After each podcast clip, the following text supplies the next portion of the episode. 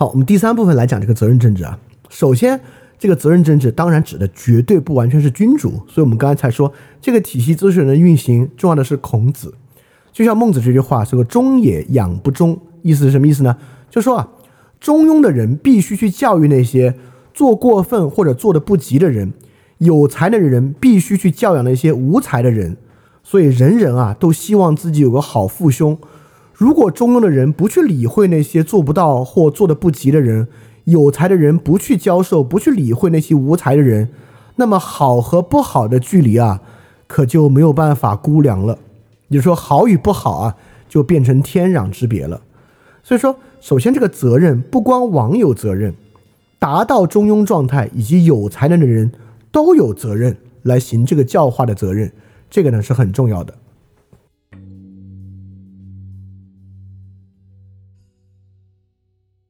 所以可见啊，责任在孟子的体系中很重要。而且这个责任呢，很多时候还不是说啊，呃，我们今天有人不喜欢，哎，是你来教我，凭什么你来教我呀？对，孟子的体系中，这个责任还不体现为管束。比如说这个跟齐宣王的例子啊，孟子就问齐宣王说啊，王啊有一个臣子啊。他把妻儿托付给他的朋友，自己去到楚国。等他回来的时候，他的妻儿呢却在挨饿受冻。他该怎么对待这个朋友呢？齐宣王说啊，应该跟他绝交。孟子又说啊，如果一个典狱官不能管好他的下级，该怎么办呢？王说应该撤掉他。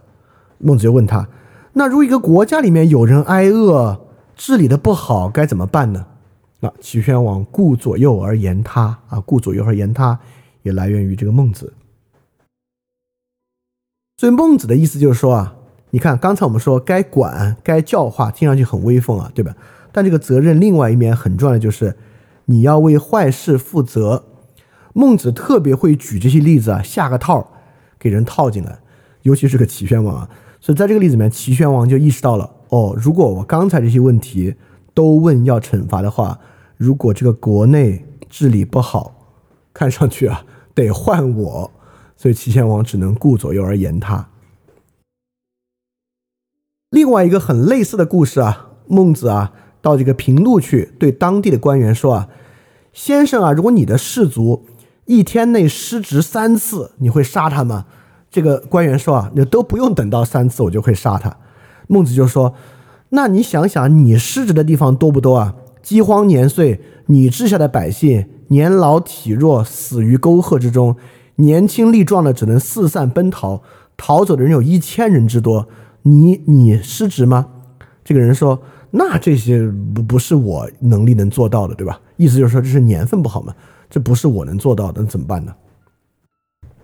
孟子又问他：“假如啊，现在有个人接受别人的牛羊，替他去放牧，他是要去帮他找牧场和草料吗？如果他找不到牧场和草料的时候？”他是要去把牛羊还给别人呢，还是站在那儿看着牛羊死掉呢？孟子的意思非常明白，就是说，你都说你的手下一天失职三次就要杀，然后遇到你的问题，你又说哦，这不是我的能力能做的。那孟子意思是说，按照牛羊的例子啊，如果不是你能力能做的，你就趁早离开，让有能力的人来做。所以说啊，这这个人就说哦，那这么说，那确实是我的罪过了。过些日子呢，孟子又去见齐王，说啊，你的这些长官之中，我认识五个人，能够明白自己罪过的，能够承认自己罪过的，只有恐惧这一个人。因此啊，他就给齐王讲了他跟恐惧之间的刚才我们说那个对话。然后齐王说：“哦，明白了。那既然有这五个人的问题，是这么说起来啊，看来是我的罪过了。好，所以你看，王道政治首先是责任政治。”责任政治还不是刚才那个讲的很好听的，要去管，要去教化，不，而是说出了事儿，这是你的责任。而且孟子雄辩的在很多例子之中说明啊，这个责任你第一不能推脱给年月，第二不能推脱给下属。也就是说，你不能说这是因为时辰不好，所以不是我的责任；你也不能说这是下属没有做好，所以说不是我的责任，是他的责任。在这个责任政治之中，这个责任在孟子的很多例子，尤其孟子。在给齐宣王讲他官员的例子之中，得到了很好的呈现。因此啊，你看这些例子之中还没有还我们还没有接触到那些高大上的东西啊，什么教化之类的，这些例子中说的都是治理，说的都是利益的事情。也就是说，现实利益非常重要。王道政治的开始，就是从承认是自己的责任开始的。好，我们现在对于怎么叫负责，起码有两个视角了。你看，第一个视角呢，是刚才说的，有才的必须去教无才的，这是一个责任。第二个视角呢，是说啊，在王道政治之中，在这个整个层级关系之中，凡是做不到的，你就赶紧走啊，不然的话呢，就是你的责任。好，我们再来看孟子的下一个例子。这个责任从另外一个视角来看是什么样的？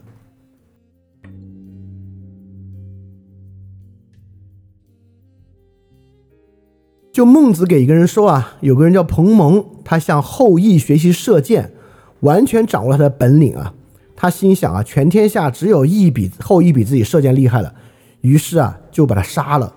孟子说，其实这个事儿后羿也有罪。另外一个人就跟孟子一起的人说啊。别人杀后羿，后羿有什么罪？好像没有罪吧？孟子就说有罪，只是罪过不大罢了。孟子啊，就举了另外一个故事的例子，很有意思啊。就郑国啊去攻打魏国，魏国啊派一个人来追击他，就郑国打败了。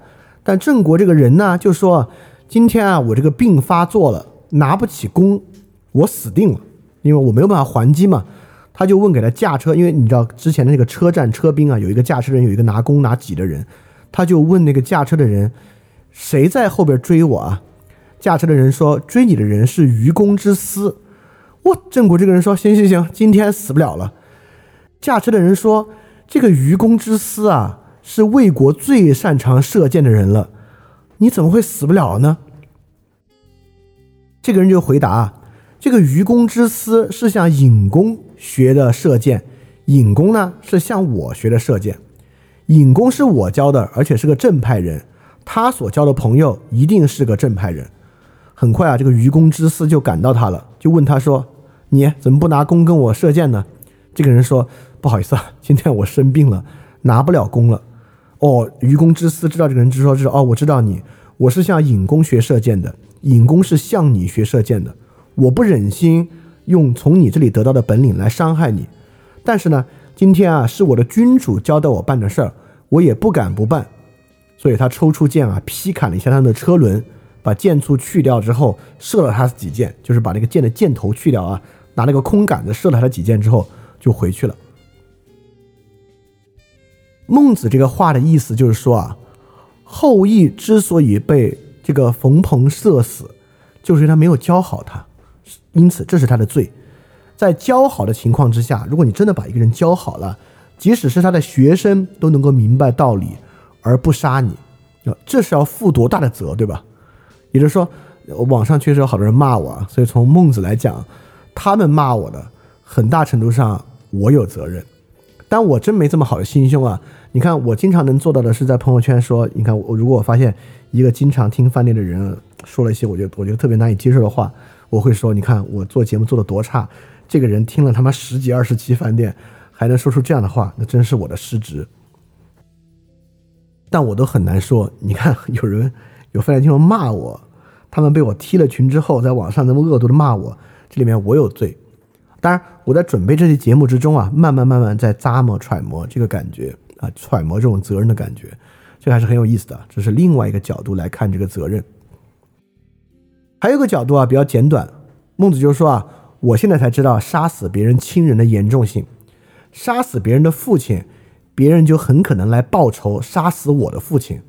虽然啊，我的父亲不是我杀的，但你仔细这么一想，其实啊也差不太多啊。基基本上，你去杀别人的父亲，导致别人来复仇杀你的父亲，跟你自己亲手弑父，其实这么一想也差不太多。好，我为什么要举最后这个例子？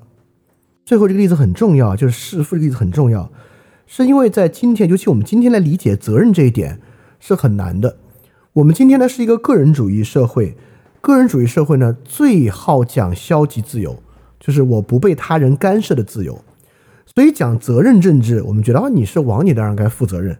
但落实到我们每个人的生活之中，我们很难想我。还要为别人负责？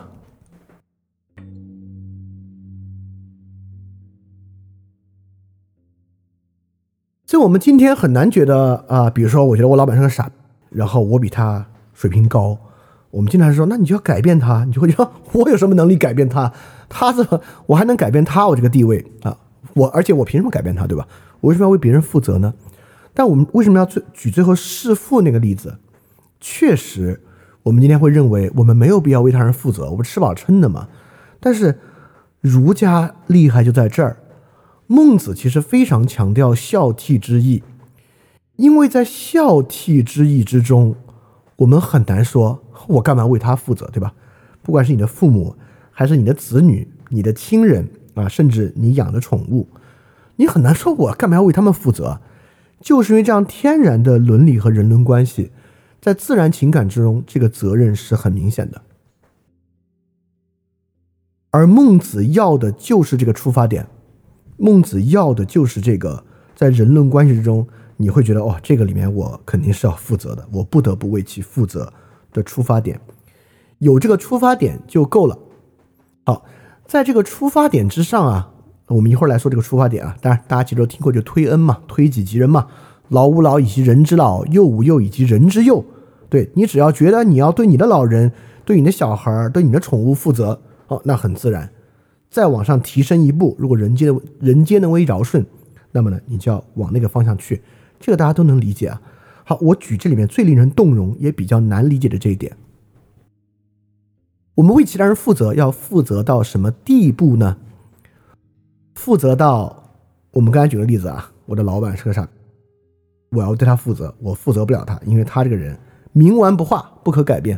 我们经常觉得这个人没有办法了。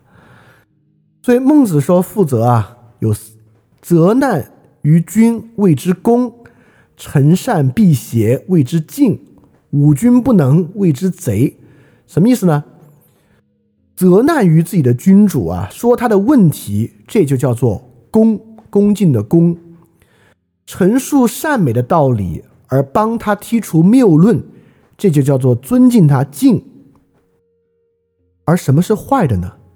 以为自己的君主不可能行善，这叫贼。也就是说，孟子在看你帮你的君主啊挑理儿。帮他克服错误的道理，帮他克服这些病，这叫敬；你去责难他，这叫功。但你觉得他无药可救，觉得他改变不了，这是坏的。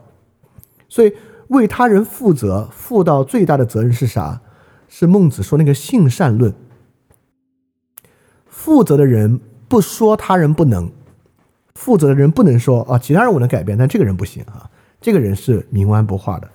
因为你只能你你你如果说这个人冥顽不化，那其他人也有可也很有可能冥顽不化。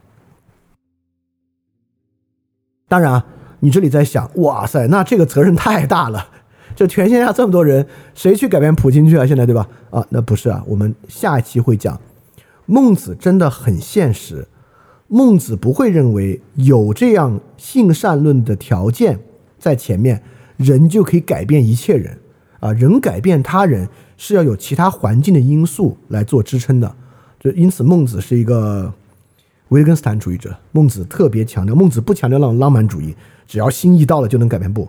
孟子强调很多事情是有外部条件的，所以我们看孟母三迁的故事啊，就是在说孟子他的母亲就特别强调这个外部环境对人的影响。孟子一样非常强调，虽然在这里要负责到这个地步啊，但不是说一切条件之下都必须。就比如说，我这直接举个例子啊，就比就举孟子里面的例子，就比如说什么样的君王就不必为其负责呢？在孟子来讲啊，比如说对孟子来讲，我是个客卿，我本来在这个君王手下就没有什么权利，也没有什么责任的话，我没有办法对他负责，我没有那个立场对他负责。如果我劝他劝不动，我走没有问题。但如果比如说我是这个君王的亲戚，在那个宗族秩序里面。我就不能说啊，这个人无药可救，冥顽不灵，就不能这样说了。这就是个实际的例子啊。孟子特别强调环境对这个责任因素的影响，这个我们下期会详细说。所以在这里啊，这个责任政治要负责哪两点呢？这个责任政治，第一，站在君王角度啊，必须为民去营造合理的利益，相信啊，这些人在获得恒产之后，一定会生出恒心。第二。相信教化，相信他人在教化之下会做出超出普通利益的道德行为，啊，这就是对他人负责的两点了。好，为什么竟然可以做到呢？就这个东西说的好听啊，就是其他人只要怎么样就能怎么样，你给他教化就能怎么样。为什么人有这种可能性啊？这里面跟人性论高度相关了，尤其跟孟子的性善论相关。孟子说性善论，当然为什么善是有细节的论证的，我们要知道这个细节论证才非常重要。而这个细节论证啊，其实跟今天很流行的一个词高度相关，就是同理心。所所以，如如果我们非要用同理心总结孟子啊，孟子就是同理心责任政治。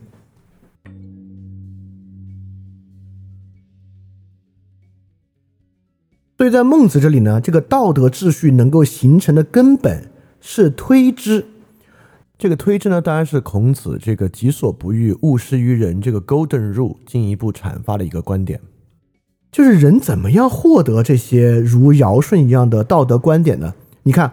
我们之前已经讲过一个推之了，就齐宣王给他说：“哎，对不起啊，我这个人贪财好色。”孟子说：“贪财好色就对了，你自己贪财好色，你只要能从他推知到人民跟你一样贪财好色，你顾好他们的贪财好色，这就是仁政的起点。所以这就是一种典型的推之。所以说孟子就说啊，人人都会有不忍心做的事儿，只要把这种心思推及到他以前忍心做的事儿上。”这就是人，比如说啊，人人啊都不舍得自己的父母被骂，因此当他哪天骂别人父母，这是他以前忍心骂的，他把这个不忍心挪到那个忍心之上，这就是人。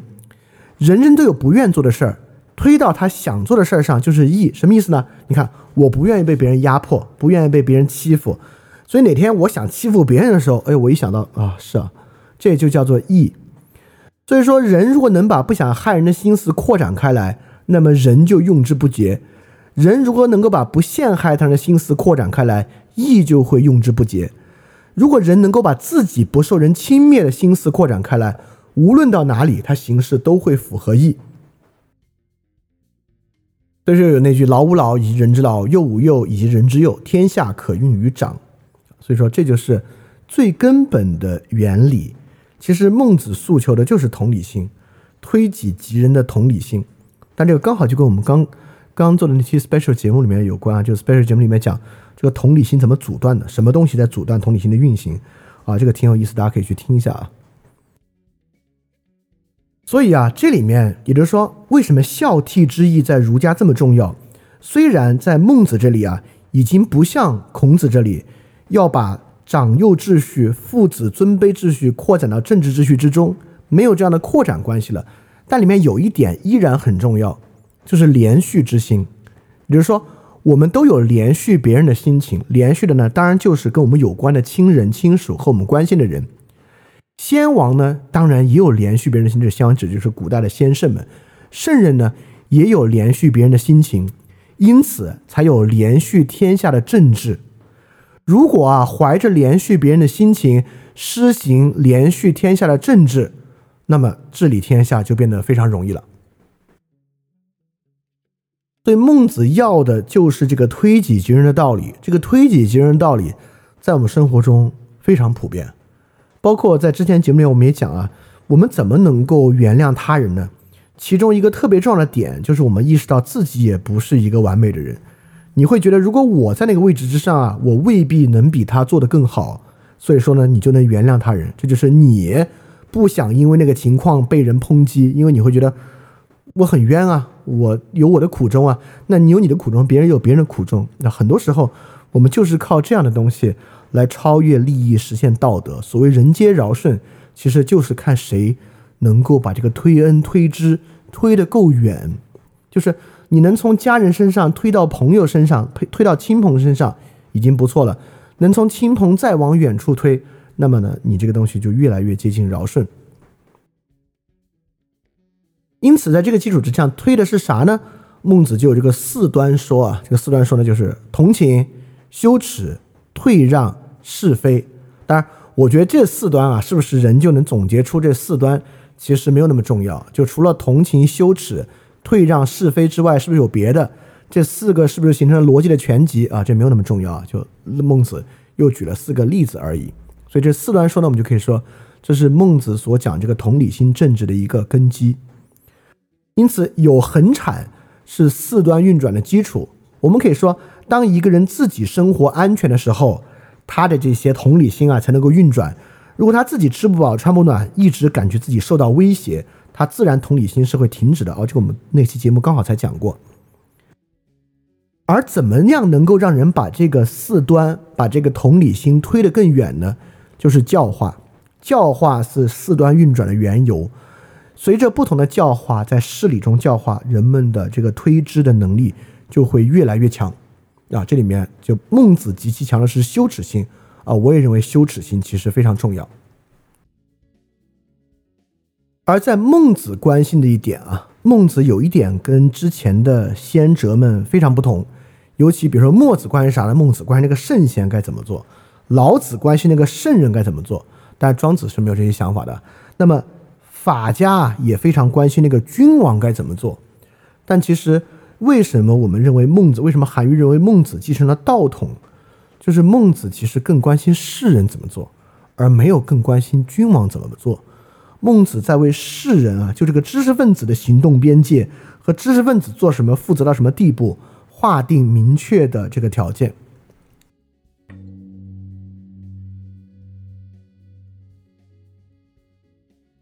所以在孟子各个章句之中啊，他经常来对比三个人，就是伯夷、柳下惠和伊尹啊，这都是先秦时期的三位士人。那伯夷，伯夷叔齐，我们都知道，伯夷呢就是特别清高。伯夷怎么做呢？不是他的理想的君主，他就不服侍；不是他理想的朋友，他根本不结交。他不在坏人的朝廷里做官，也不跟坏人说话。他的眼睛不想看不好的颜色，反正就是他想跟这些坏事啊离得远远的。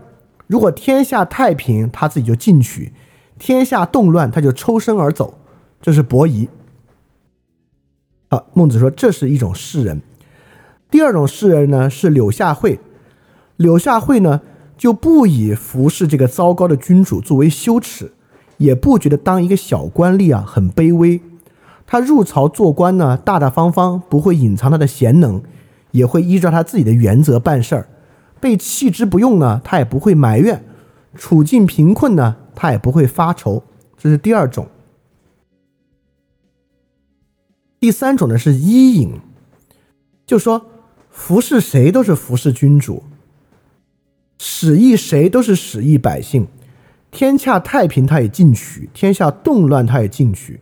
伊尹就说啊：“天养育这些百姓，就是要让先知者唤醒后知者，让先觉者唤醒后觉者。既然我是天下中的先觉者，那我就要去唤醒那些后觉者。”他一想到天下的百姓啊，不能获得尧舜的恩泽，就像是自己把他们推到水沟里去一样，他就用这个方式来承担天下的重任。首先啊，孟子认为这三者都不错，因为这三者都不同流合污，都不坏，都不搞那个政治现实主义，只要有利益怎么都行。所以从这点上来看，孟子的世人观跟纵横家当然大有不同。但孟子评价呢，这个伯夷啊，未免气量太小；柳下惠呢，也未免面对他的事业不够严肃。气量小和不够严肃啊，君子都不会这样做。对他进一步评价说，伯夷呢是一个清高的圣贤。柳下惠呢是个随和的圣贤，伊尹呢是负责的圣贤，孔子啊是集大成的圣贤啊，他他他是极端推崇孔子啊。但我们也知道，孔子呢在找各式各样的方法去做事，不管是服务于君王、服务于季孙氏等等等等啊，用各种各样的方式去做事，做不成事呢，服孔子也会离开去教学。所以孔子啊比伊尹呢更加变通。以各种方式呢，在做到他所做的事情，所以孔子呢是集大成者，而伊尹的责任呢，就是这个伊尹啊，圣之任者也啊，这点呢，确实是孟子最推崇的。所以你看，在整个孟子体系之中啊，让这个现实的利益和理想的仁政王道政治中间真正可行的，是责任政治，是这个负责的人。负责呢，既包括在目的上负责，也包括坏事儿的罪责我承担，也包括很多其他的面相。因此，世人促使君王负责，成为孟子世界中这个清晰的道路。好，说负责，我们就要看这个责任负到什么地步啊，这就很重要。因为我们都会认为，如果啊，孟子认为负责就是要负责到底，这也未免稍微有点轻佻了，对吧？如果孟子真的足够严肃的话，怎么个负责法？能负责到几哪步？到底是要负责让他一定做成吗？这也是个很重要的事情啊。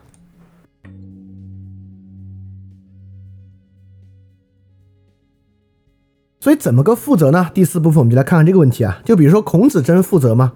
孔子交给后儒手上是一个被改造的新天新地吗？不也还是个烂摊子对吧？孔子这么负责，不也没有能够挽救礼崩乐坏的事件吗？所以你们说要负责要负责，就能负什么责呀？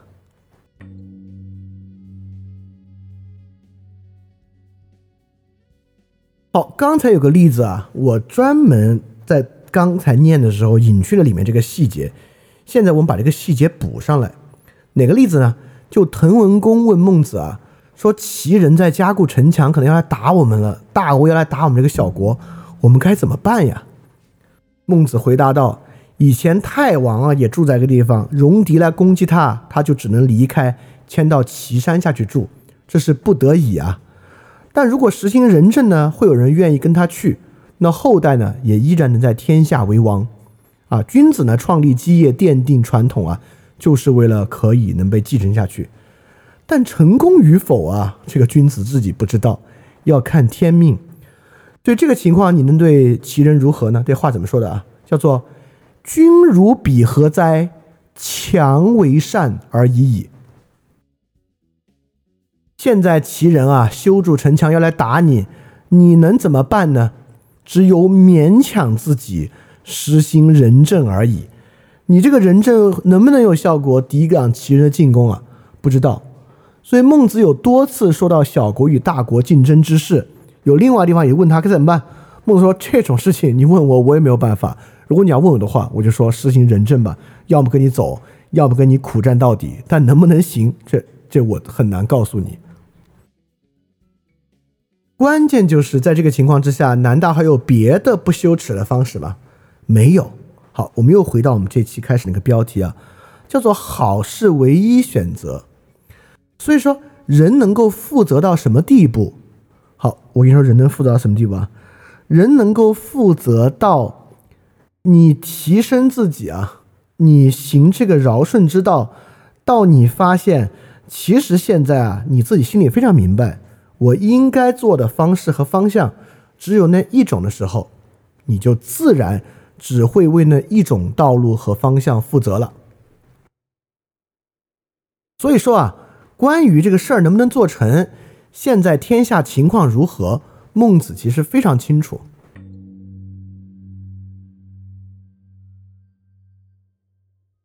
孟子就说了：天下有道的，道德高的驱使道德低的。不太贤明的被贤明的驱使，天下无道，力量小的被力量大的驱使，力量弱的被力量强的驱使。就孟子当然知道战国是后者啊，所以说这两个情况都一样，顺天者存，逆天者亡。所以说啊，齐景公说，我现在面对这个情况，我既不能号令天下，但又不愿意服从他人的命令。岂不是绝路一条吗？所以啊，只能流着眼泪把女儿嫁到吴国去，就是很委曲求全。如今啊，小国以大国为师，但是呢，就是被他驱使，但又羞耻于服从他的命令，怎么办呢？孟子就说：“如耻之，莫若失文王。”就如果你真的发现自己现在进退维谷，能够给你的选择，你既抵抗不了他。你又以服，就是以受他驱使、听他号令为耻的话，你只有一个办法，就是实行仁政。所以说，怎么负责法呢？你明白现在天下无道，但你也有了羞耻之心，你又不想羞耻。但现在不管是你自己主动想负责啊，还是你是齐王，你现在不得不负责。所以说，剩下那个唯一的道路就是那个所谓的理想主义的道路，或者说是那个好的道路。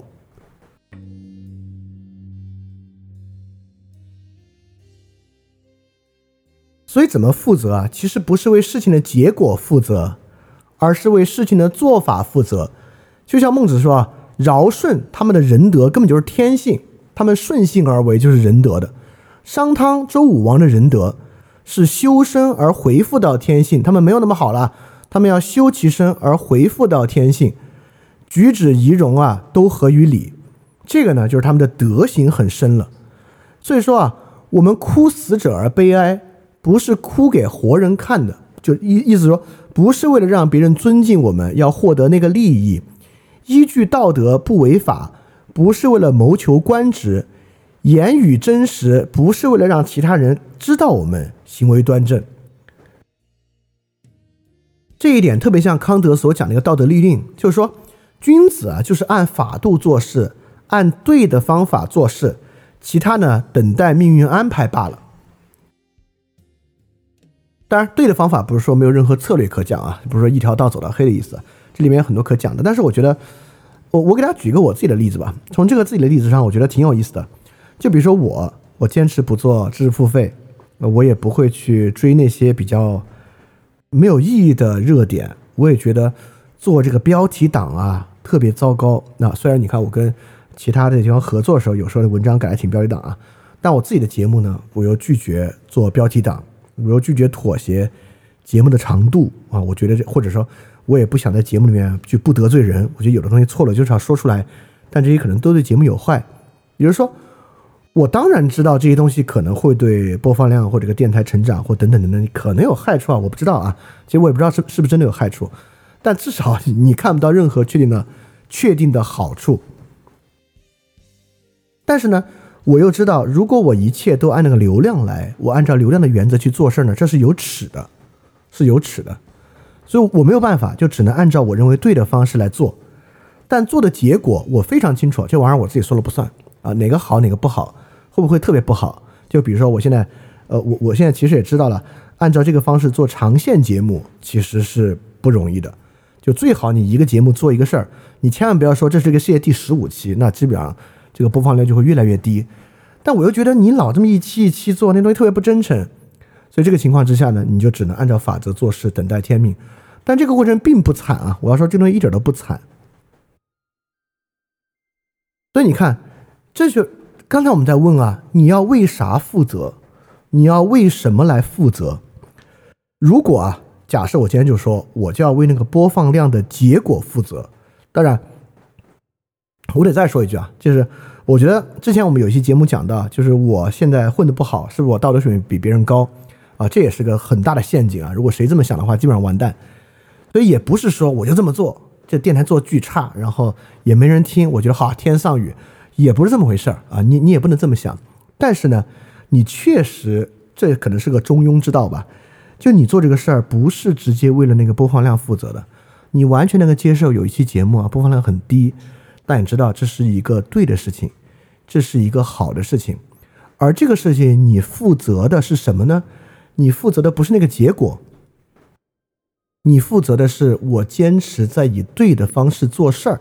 哦，这点真的很重要啊！这点，这点我不知道重不重要，但这点在孟子的思想体系之中非常重要。在孟子的思想体，尤其我们下期讲到这个孟子的心智之学那个智的部分。跟这个呢就有非常直接的关联，啊，而而而而这个呢，对于成为一个君子啊，可能是所谓所谓的养浩然之气啊，是一个很核心、很核心的东西。所以在这里，这个负责我们可以看到有两方面，一方面呢似乎是一个理性选择，这个负责呢是按法度做事；另外一方面呢，我们也说啊，尧舜其实是顺性而为，包括养浩然之气，这个负责呢似乎也是一个特别顺性而为、依本性而为的事儿。所以这两者的交叠点在哪里呢？其实就是孟子四端说里面那个羞耻心，也就是说，如果你做事情怎么叫以负责的方式做事儿，你以不羞耻且不后悔的方式来做事儿，这个对有些人来讲呢，已经成为他的心性；对有些人来讲呢，是一个需要使用道德去判断的事儿。当然，我觉得在今天啊，尤其是事情变得越来越复杂，对于绝大多数人来讲，怎么样才算不羞耻？怎么样才算不后悔？那件事情呢，是一个需要知识、需要智性的事儿。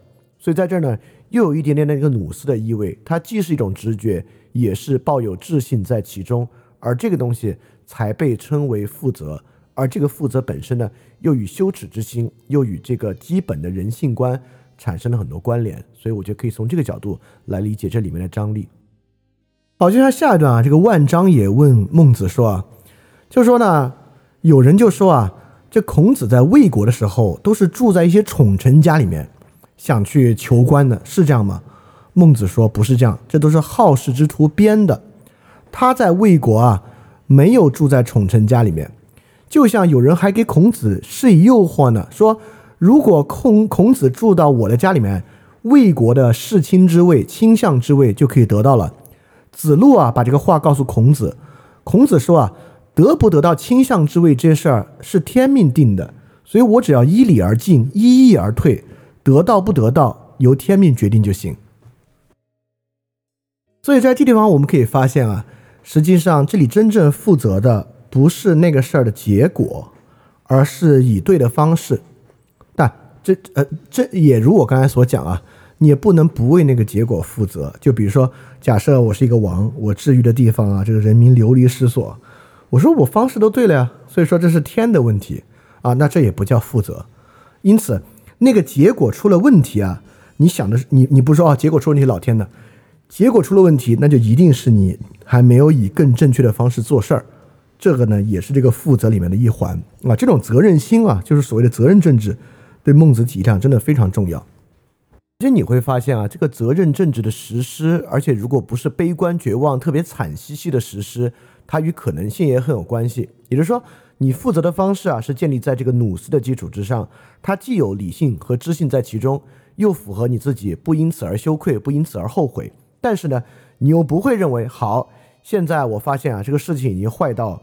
如果我按照对的方式做事儿，就一定要糟糕；如果我想求得好的结果，就势必要妥协的基础之上。如果你总是认为自己已经处在了以好的办法做事儿一定黄，如果要求得事情的好方法一定要妥协的情况之下，那就很可能说明你对这个事儿还不够负责。不够负责什么呢？你还没有真的足够去探索做这件事儿的可能性，以及有可能你付出的还不够多，你付出的精力等等的。还不够多，也就是说，不要轻易的认为时局已经坏到如果不用坏的方法做事儿就不可能了，也是孟子这里面负责特别特别重要的一步。所以我认为这种所谓的责任政治，我们也可以从可能性的角度来看它。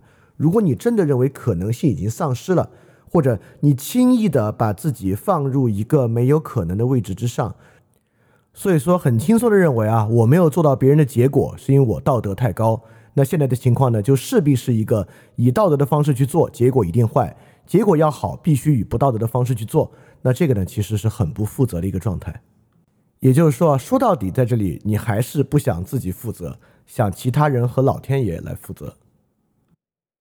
但我也来转过来，因为这越听越沉重啊，这个责任真是太重了，我根本担不了。那我举另外一句话。孟子说啊，说话不合实际，没有什么好结果。但如果说话实际得不到好结果呢？那阻碍贤者禁用的人要承担责任。你看，孟子在这呢，又在说一些把责任推到别人身上的事儿。我们知道孟子不是一个温文尔雅的人，我们下期讲就会讲到，孟子脾气超大，经常啊把事儿搞不成推给环境，推给别人。当然，这里面我不认可所有的。我觉得有些地方孟子就是在推卸责任，很多地方孟子没有像他自己所讲的一样如如此负责。当然啊，我也必须说，我不认为有人能够像这样负责，这样负责是一个饶顺的状况。我们只能逐渐更多的负责就很不错了。但确实如我所讲，在孟子的思想之中，尤其是对于礼本身的灵活运用和事情最终结果成就的环境论。非常重要，所以我说，在这角度上，孟子很像是个维特根斯坦主义者。所以下期我们要去讲这个责任没有那种压到人出不了气的地步。一方面呢，我说的戏谑点啊，一方面呢可以推给天命，第二方面呢可以推给环境和他人。但怎么个推法？怎么怎么个推法是在孟子体系之内君子合理的推法？这是很重要的一点啊，这个我们下期要去详细讲。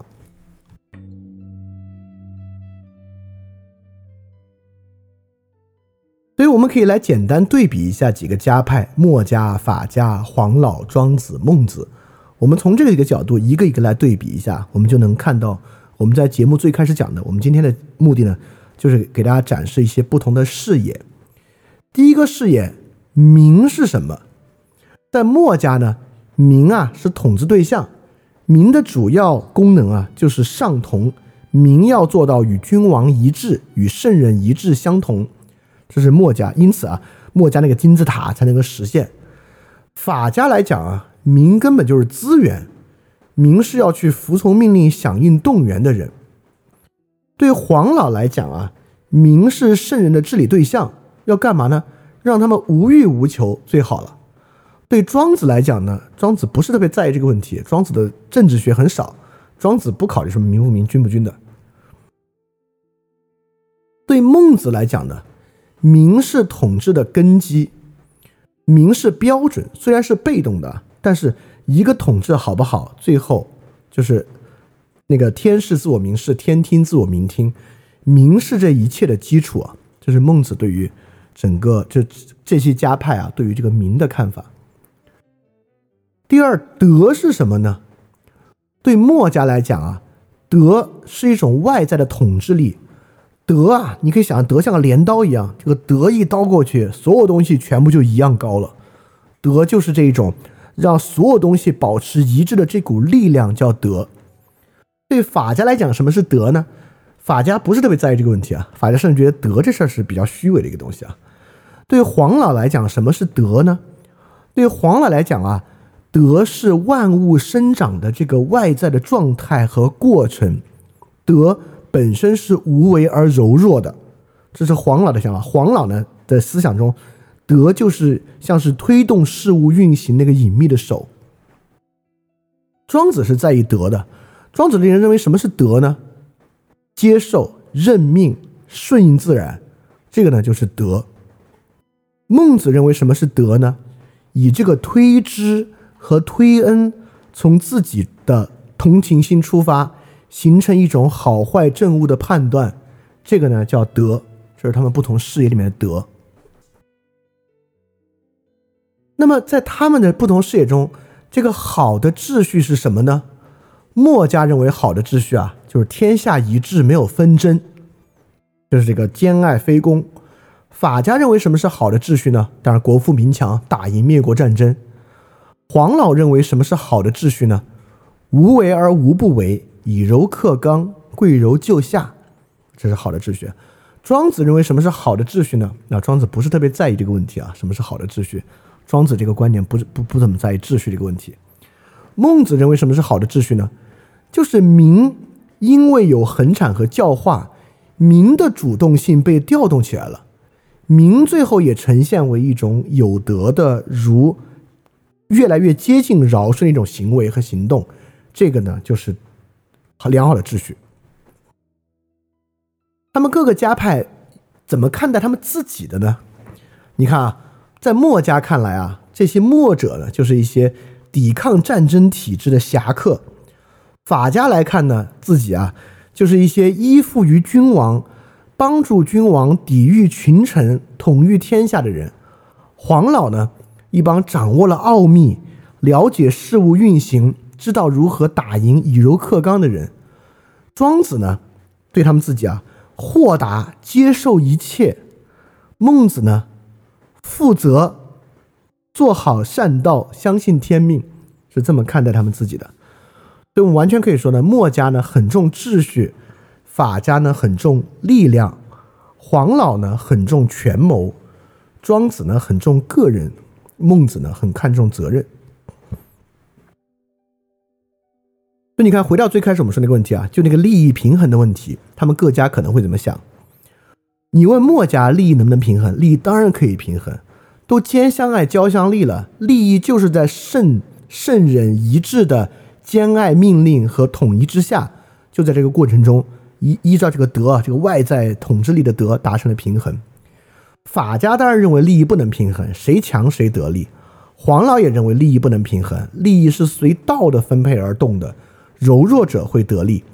庄子当然认为利益不能平衡，认命呗。你你生下来这样没有办法得不到利益就认命，而且利益就是用途嘛，不重要。啊，孟子当然认为利益是可以平衡的，就实行这个王道政治，人与人之间互相的这个推恩和推之，就会促使利益得到平衡。利益是不会自然平衡的，道德让利益平衡。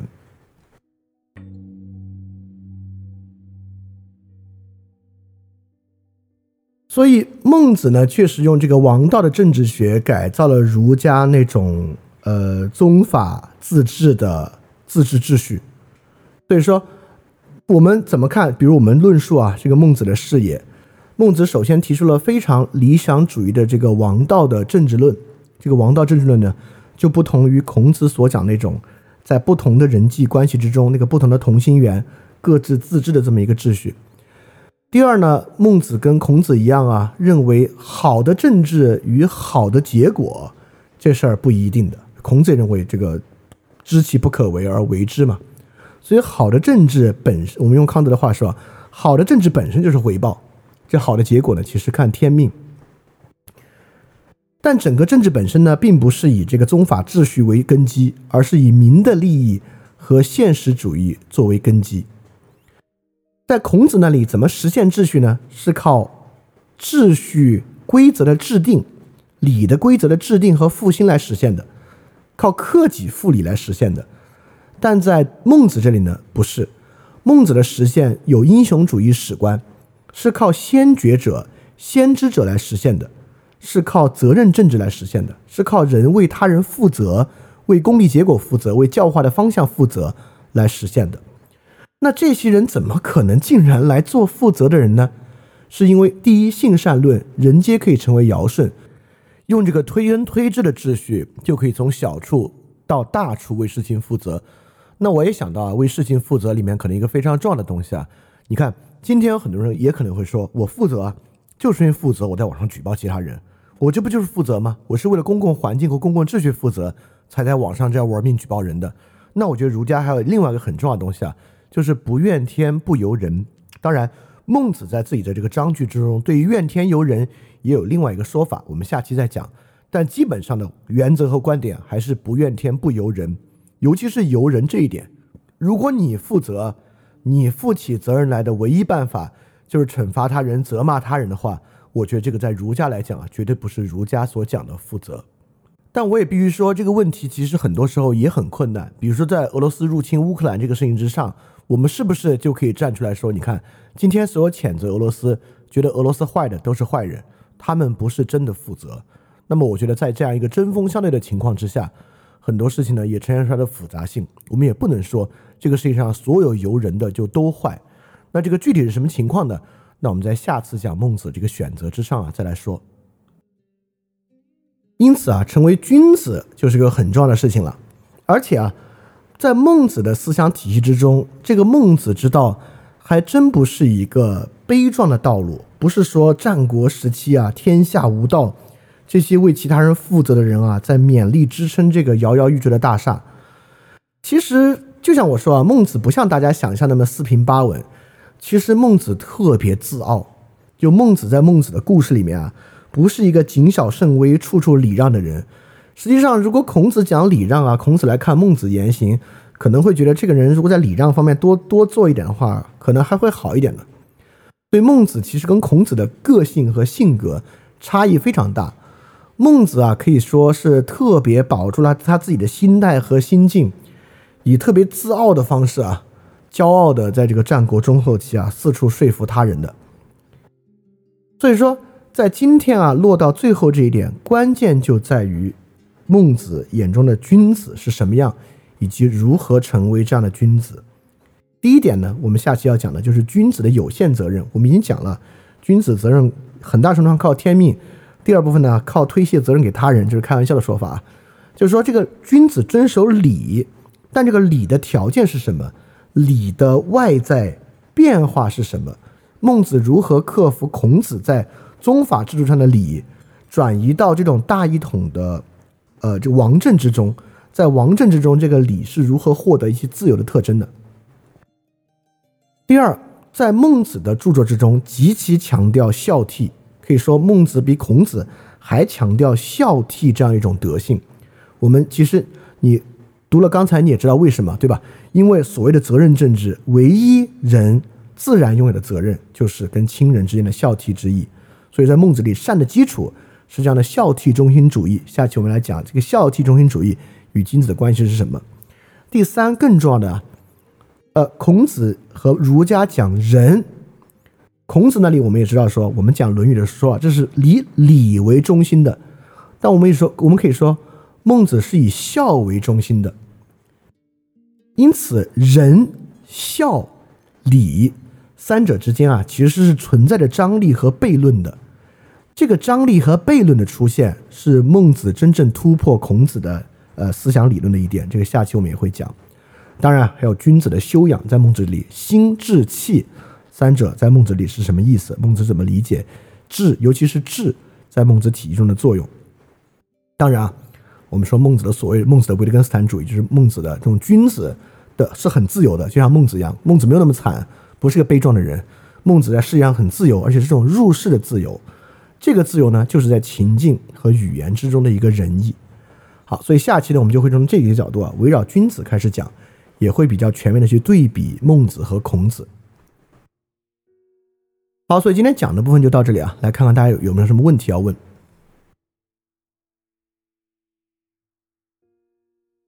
好，这个问题啊，问能够这样理解吗？就是孔子主要的言说对象是君，而孟子主要的言说对象是士。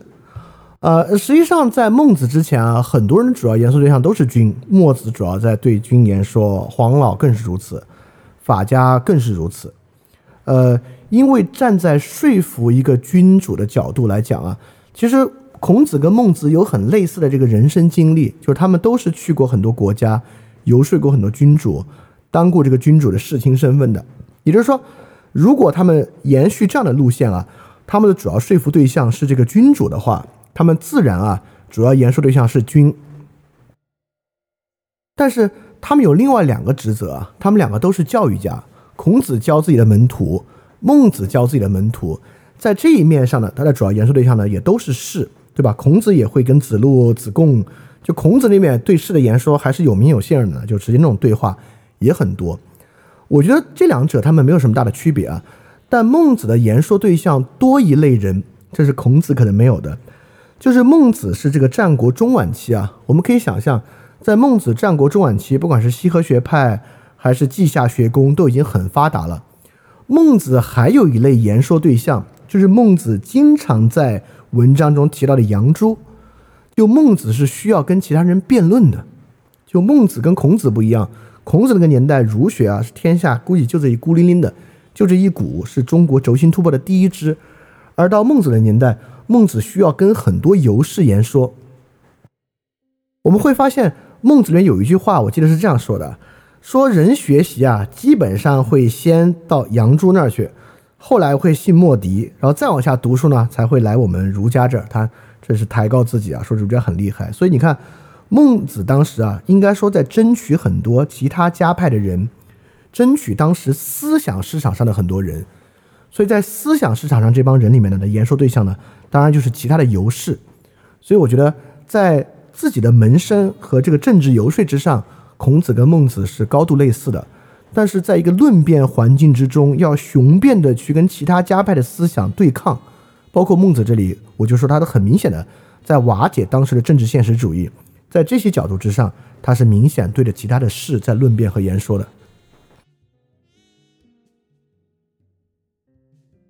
哎，这个问题很有意思啊，说那小国本身可以放弃而屈从于大国吗？因为小国本身也可以不相信仁政能够得到民心啊，比如说小国依然可以相信这个民就是无耻的，所以说只要你实行这个仁政宽厚待人啊，他一定会钻这个空子。所以说，因为这个原因啊，这个王啊把自己当一个利益实体，你还不如屈从呢。当然，我觉得这不说的就是白俄罗斯吗？我虽然这么说有点太强硬的对比了，但我觉得，呃，这还真是很好的一个对比。他当然是可以去。甚至给你吞并了才好呢。但你会发现这里面有两个特别重要的东西啊，你会发现一旦他不信任，他就会屈从，而屈从的一个关键，你会发现他在放弃负责，他在放弃对于民的利益负责，而更多的顾及自己的利益。在这个情况之下，有无数的小国会在这种时候放弃屈从啊。中国历史之上，实际上，比如三国时代最后也很多啊，就是魏晋南北朝最后也很多。你完全可以不相信这个人证而去屈从，但这个情况之下呢，你就会放弃责任，你会从这种责任政治那个责任的位置之上退下来，你会不敢去承担那责任而去保全自己。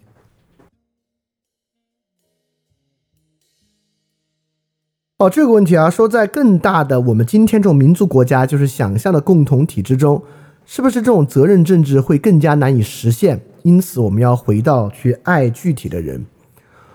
哦，我觉得不是，我觉得我们今天要去爱具体的人，实际上恰恰就是要，就是可能这个责任政治搞得太厉害了。因为我们今天之所以能搞这个责任政治的原因，就是因为这个互联网嘛，就有了互联网之后，我们有大量的时间和精力可以付到这个网上的人。呃，关心远处的事情，关心这个飞机的事实，关心俄乌的战争，而有时候关心不到身边的人。但我我完全不认为在网上做这些事情是没有价值的，尤其是我自己就在做这样事情，我怎么会认为它没有价值呢？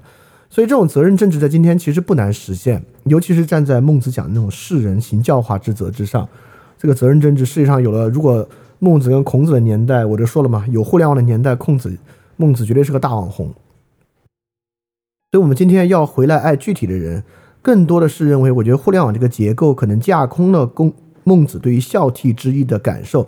呃，这个很重要。下期我们其实会讲啊，这是很关键的。就我们今天的责任政治失去了孝悌的感受，会不会变得虚伪，对吧？今天网上多的是那些夸夸其谈、谈那些大是大非的人，但为什么他们不行？为什么他们那样做不对？就是因为很可能他们那个背后是没有那种。对于真正人的关怀的，所以才会说那种很残酷的言论，所以有可能就是这种孝悌之意的丧失，导致我们今天大环境之中的责任政治变得空洞的啊，所以说是因为我我我感觉是这样的。好，呃，真又提供了一个特别好的一个视角啊，这我不知道，我给大家念一下，我觉得很重要，就就还还挺有意思的。呃，真也就是认可这个小国大国的思路。他说，子产啊，确实子产是郑国嘛，是小国突破的典型。唐诺写过一个《眼前》，这个书的名字叫《眼前》，就是，呃，就是 I in front of the eyes，眼前。开头就讲到子产提到大国视野和小国视野，他觉得这个写得好啊。唐诺就认为大国就是傲慢粗俗，小国才有很多美好和复杂东西。哎，所以如果今天这个大国小国孟子这个之辩。如果你觉得有意思的，你可以去看看这个唐诺的眼前的开头部分，可能会有一些启发。好，这里有个问题啊，说这个孟子讲的有恒产而有恒心，和子产说的仓廪实而知礼节的区别是什么？我觉得这两者没有什么太大的区别。呃，至少我现在的这个观念之中，我不是节目里还是说嘛，我就说孟子这个跟子产说的是很像的，所以我觉得。哦，那不是子产，昌廪实而知礼节，还真不是子产。我突然才想起来，那个是管仲说的。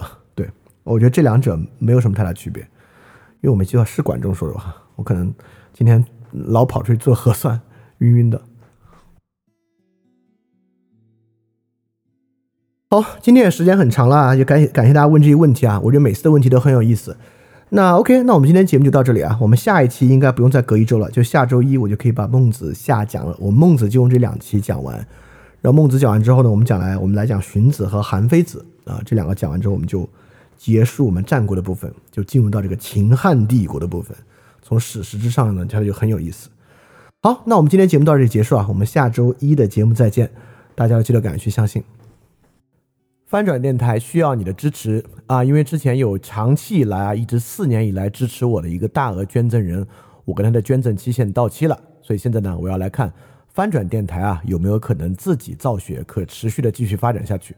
但是翻转电台呢会继续保持非知识付费模式，不管是电台节目、文章、知识社群，都保持全免费的模式，也不需要接广告或者做定制节目的方法，能够保持独立的运营。所以，在这个背景之下，需要大家的支持捐赠。希望饭店呢这个创作机制可以保持下去。如果运气好啊，钱多于我自己的生活所需，它还会用于做事侠创作机制本身的创作补贴。所以说特别希望你通过 Patreon 和爱发电这两个平台赞助。如果你需要知道 Patreon 和爱发电的地址，请去 Show Note 之中看。好，谢谢大家了。非常感谢你收听本节目。如果希望每周一加入微信群，跟我们一起学习，提出问题，看到每次分享的 Keynote，可以微信添加“想借 Joy Share”，想借的拼音 x i n g j i e，Joy Share j o y s h a r e，并说牛津通识读本，就可以被我们拉入群中，每周一起学习了。欢迎你来。